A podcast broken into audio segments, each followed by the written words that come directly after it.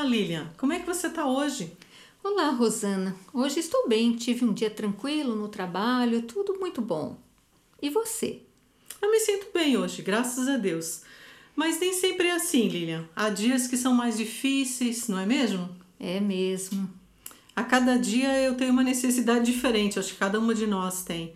E não digo aquela necessidade para sobreviver, né? Aquela coisa de alimento, descanso e outras coisas assim.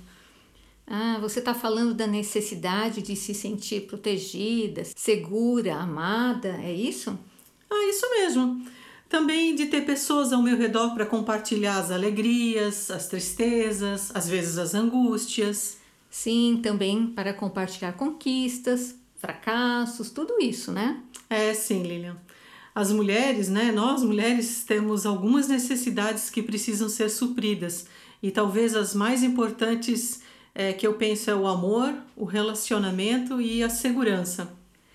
Eu penso que o início do suprimento dessas necessidades seja saber que somos amadas e aceitas por Deus. Ai, como isso enche o nosso coração de segurança e paz, pois Deus ama e aceita cada uma de nós como nós somos. E o amor de Deus é perfeito e completo, e certamente Deus quer que cada mulher experimente desse amor perfeito e incondicional. É, mas Deus também ama através de outras pessoas. Por isso, quando a gente conversa, quando a gente compartilha sentimentos, acontecimentos, é, isso proporciona assim, uma restauração, né? um ânimo, um encorajamento. Também vejo que a forte mão de Deus está sobre a nossa vida a cada momento e Ele cuida de nós em todos os detalhes. Ai, como cuida! Deus tem um prazer em fazer o melhor para nós. A confiança, a provisão, a segurança, tudo vem de Deus. É buscando em Deus que a mulher tem a sua necessidade de proteção e de refúgio saciada. E confiar nas promessas de Deus libera o poder divino em favor dos detalhes e das necessidades de cada uma de nós como mulher, não é mesmo? É, e cada uma de nós tem necessidades bem diferentes. E ele supre a cada uma quando colocamos diante dele e confiamos nele. E também como nós temos necessidade de relacionamentos, né, de amizade, de companheirismo. Desde a criação vemos que não é bom a gente viver sozinha. Sempre é melhor ter alguém que nos ajude e nos faça companhia. É. E como os relacionamentos podem nos manter mais felizes, né, mais saudáveis. Os relacionamentos são bons, são importantes para nós mulheres. A solidão mata. Eu não consigo, nem gosto de me sentir isolada. Uhum. É incrível como os relacionamentos de amizade, aquela amizade mais estreita e animadora, né, nos protegem de várias dificuldades. É possível até mesmo sentir menos dores físicas e ter maior disposição para alegria e felicidade. Que maravilhoso isso, não é? Sim. Aquela amizade que pergunta como é que você está e espera pela resposta, né? Aquela pessoa que te aceita como você está naquele momento, para ajudar você a se tornar o que você deve ser. É aquela pessoa que entra quando o restante do mundo sai. Que legal, né? A amizade me faz sentir o amor e o cuidado de Deus por mim em todo o tempo. Uhum. Às vezes, conversando com algumas mulheres, vejo o quanto elas também têm problemas de autoestima. O que será que faz a mulher ter uma boa autoestima? Eu acho que a primeira ingrediente para uma boa autoestima é saber que eu tenho valor. A mulher de Deus, cada uma de nós, sabe que é preciosa deve saber isso, né? E tem valor porque Jesus está na nossa vida, porque nós entregamos a nossa vida para viver na presença de Deus. É, lá em Mateus, né, capítulo 10, de 29 a 31, Jesus fala sobre esse amor que ele tem por nós. É, e tantas vozes do mundo competem continuamente com a voz de Deus pela sua atenção, né? Muito frequentemente essas vozes brotam de dentro de nós dizendo que, ah, eu jamais poderia ser uma mulher de Deus, é, um, tenho um passado ruim, é, tenho tentado mudar, mas eu não consigo. Ou ainda, não há significado ou valor em minha vida. Ou porque Deus estaria interessado em minha vida? Ah, tantas perguntas. O amor de Jesus dá valor a cada uma de nós. A escolha é nossa. Ele não nos obriga. Se a gente quer tudo que Deus tem para nós, nós estaremos numa aventura muito especial e devemos desfrutar o fato de ser uma mulher de Deus. E ter amigas sábias e fiéis a Deus é algo muito importante para nossa caminhada ser bem sucedida, né? É. Uhum. O número de amizades não precisa ser grande, duas ou três amigas íntimas e talvez por volta de dez amigas mais chegadas, Uhum. mas no entanto elas nos levam para mais perto do Senhor, nos ajudando a alcançar o alvo da nossa caminhada. É. E como é que a gente faz para cultivar amizades? Pois é, Provérbios 17, 17 diz: Em todo tempo ama o amigo, e na angústia se faz o irmão. Ah, interessante. Ah, lembra também do texto de 1 Coríntios 13, né? Aquele é, texto que fala sobre o amor, é bem conhecido. E relacionar esse amor que fala lá com a amizade também é interessante. É, é um texto bem mesmo conhecido, né? Uhum. Quando diz que o amor é paciente, podemos dizer que a paciência significa não ficar frustrada logo ao descobrir que, assim como eu, ah, você, minha amiga, também não é perfeita. Sim, ser paciente nas diferenças, o amor aceita e entende a diversidade, bem como as limitações, as qualidades e tudo mais da outra pessoa. Não precisamos ter tudo em comum para sermos amigas. É verdade. Também o amor paciente naquelas pequenas irritações, né? Porque o amor cobre as pequenas irritações do dia a dia. Não fica irritado, evita ficar brigando e murmurando enquanto coopera com a obra de Deus na vida da outra pessoa. E o amor também ainda é paciente nas conversas. O amor ouve até o fim, sem ficar tentando adivinhar ou saber o que será que vai ser dito. Ele não domina a conversa, ele explica-se de forma clara e também não usa expressões faciais e gestos que mostrem irritação. É. O texto de 1 Coríntios também fala que o amor é benigno. E benignidade é o lado ativo do amor em serviço. É aquele encorajamento, a participação da vida diária, né? O se importar uma com a outra. É, ser benigno é tomar iniciativas práticas né, para benefício de outra pessoa, é no dia a dia. É, ser benigno em palavras também, né? O amor, aquele amor que incentiva nos momentos de cansaço, quando um trabalho está difícil, nos momentos de sucesso, enfim, sempre. Sim, o amor não arde também em ciúmes, ele não se ufana, não se ensoberbece, continua assim o texto de 1 Coríntios 13. Ah, e companheirismo é seguir lado a lado na caminhada, é dar preferência, é ser humilde. Rejeita a inveja, a comparação. O amor sabe que concentrar-se nas qualidades que se destacam em outra pessoa é o melhor. Uhum. O amor não é arrogante nem se preocupa em competir. É o amor que não admite né, uma atitude de superioridade que acaba sufocando a amizade.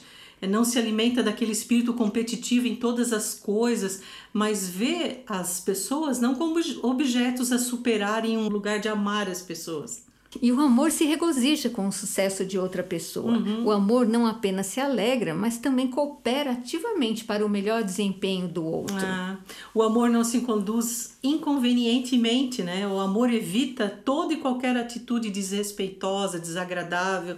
Uh, Entende que todas as coisas são- são lícitas, mas nem todas nos convêm. O amor é respeitoso também no agir, respeitoso no falar. O amor é espontâneo, é ao mesmo tempo aquele que faz uso da liberdade. O amor que não procura os seus interesses. E a abnegação significa desviar o olhar de si mesmo para colocar os interesses da outra pessoa em primeiro lugar. Hum. O amor cultiva a amizade com base naquilo que deseja oferecer e não naquilo que pode ganhar em termos de vantagens materiais, de prazer ou de posição social. E o amor também sabe que um dos privilégios da vida cristã é servir.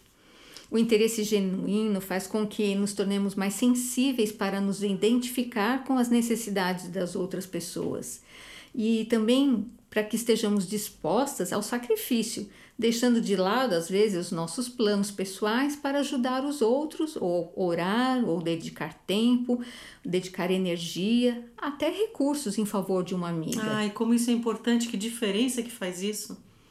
O amor também é pronto para perdoar, né, Lilian? O amor ele não fica contando as, of as ofensas, é, não as lembra vez por vez e não fica guardando mágoas nem ressentimentos. É, Rosana, o amor não se alegra com a injustiça, mas ele se alegra com a verdade. É. E a lealdade marca a pessoa confiável e verdadeira em todos os seus caminhos. E ainda também o amor tudo sofre, tudo crê, tudo espera, tudo suporta. Uau! A perseverança é marca de quem se comprometeu como amiga e não desiste nem desaparece ao primeiro sinal de problema. Não vai embora. É mesmo. Perseverante diante de desapontamentos. O amor permanece né, firme, independente das imperfeições que descobre, né, quando começa a conviver mais intimamente com a pessoa. Ah, e a gente descobre uma porção de falhas, né? Diversas situações podem dificultar uma caminhada de amizade, né, Lilian? É, aquelas lembranças ruins, experiências amargas, às vezes desilusões, também tantas outras coisas nos ferem no mais profundo do nosso ser, né? Então, às vezes surge uma das maiores escolhas da nossa vida: perdoar ou amargar.